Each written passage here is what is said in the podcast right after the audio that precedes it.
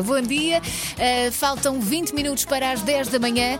Está na hora, Susana Romana. Vamos falar de signos, não é? Vamos sim, senhora. Mas não há uma informação qualquer. Não, não, não. É finalmente uma informação útil e fidedigna.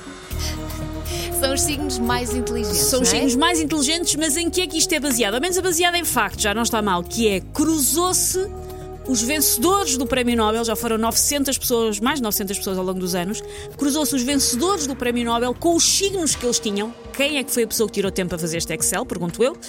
E cruzou-se e chegou-se à conclusão quais é que são potencialmente os signos mais inteligentes nas diversas categorias.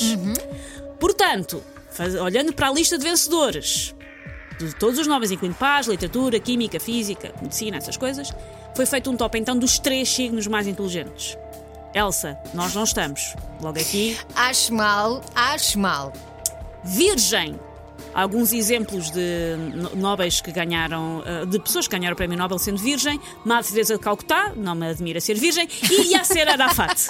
Talvez me admire mais um pouco. Balança. Jimmy Carter, T.S. Eliot e Enrico Fermi, são algumas das pessoas que ganharam. E por último, Gêmeos. E aqui em Gêmeos temos dois exemplos: o Bob Dylan, que ganhou o Nobel da Literatura aqui há uns anos, e a Aung San Suu Kyi, que ganhou o Nobel da Paz há uns anos, mas entretanto está presa por corrupção e genocídio. Por isso, talvez os gêmeos tenham atenção, porque sim ganhou o Nobel, mas se calhar é E para se fosse tirar. assim tão inteligente? Sim, não estava presa. Não é? Tinha sabido fugir do Myanmar.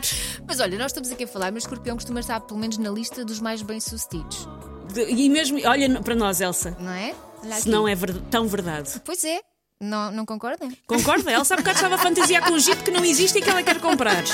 Não há dinheiro. Luís Represas ao canto da noite agora nas manhãs da 80. Bom